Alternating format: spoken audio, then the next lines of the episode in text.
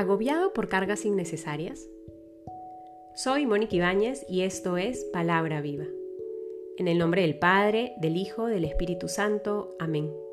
Del Evangelio según San Marcos, capítulo 2, versículos del 18 al 22.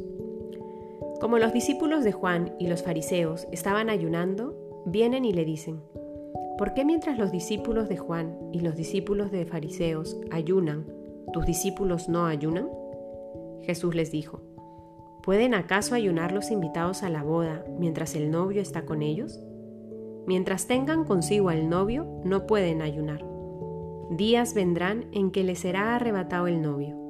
Entonces ayunarán en aquel día. Nadie cose un remiendo de paño sin tundir en un vestido viejo, pues de otro modo lo añadido tira de él, el paño nuevo del viejo, y se produce un desgarrón peor. Nadie echa tampoco vino nuevo en pellejos viejos. De otro modo, el vino reventaría los pellejos y se echarían a perder tanto el vino como los pellejos, sino que el vino nuevo en pellejos nuevos. Palabra del Señor. ¿Puede acaso ayunar los invitados a la boda mientras el novio está con ellos? Jesús responde esto a aquellas personas que se le acercan, reclamándole por qué sus seguidores y sus discípulos no ayunan, como sí lo hacen los discípulos de Juan y los fariseos.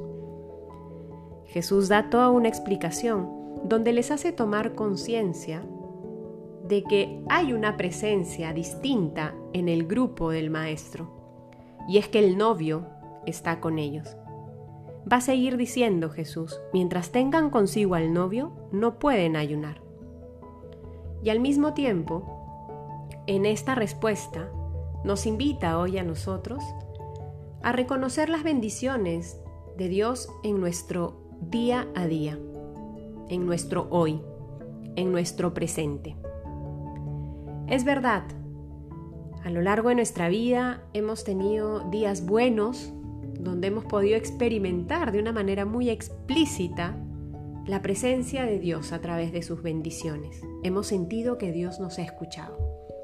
Pero también podemos pensar en algunos días que no han sido tan buenos, han sido más bien malos, donde nuestra experiencia ha sido de pronto de cierta desolación, de sentirnos abandonados, de no sentirnos escuchados por nuestro Dios.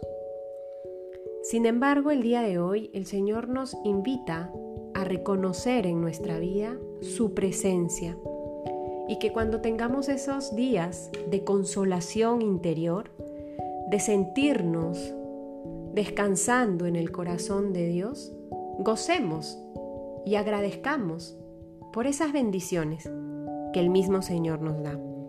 El Señor es muy claro y luego de decir y dar a entender que el novio está con los discípulos, por lo tanto no hay necesidad de que ayunen, luego va a decirles, días vendrán en que les será arrebatado el novio, entonces ayunarán en aquel día.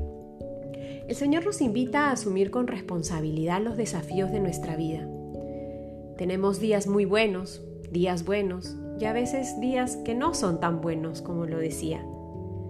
Sea cual sea el momento en el que hoy te encuentres, el Señor te pide que asumas con responsabilidad y abraces lo que Él permite que vivas hoy.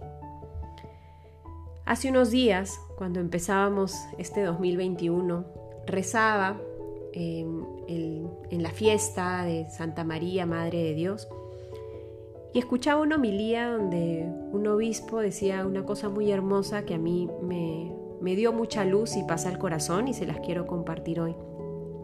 Él decía que la espiritualidad cristiana es la espiritualidad del presente, donde se nos invita a vivir en intensidad de amor, sabiendo que nuestro hoy es lo único que tenemos asegurado y es un don de Dios.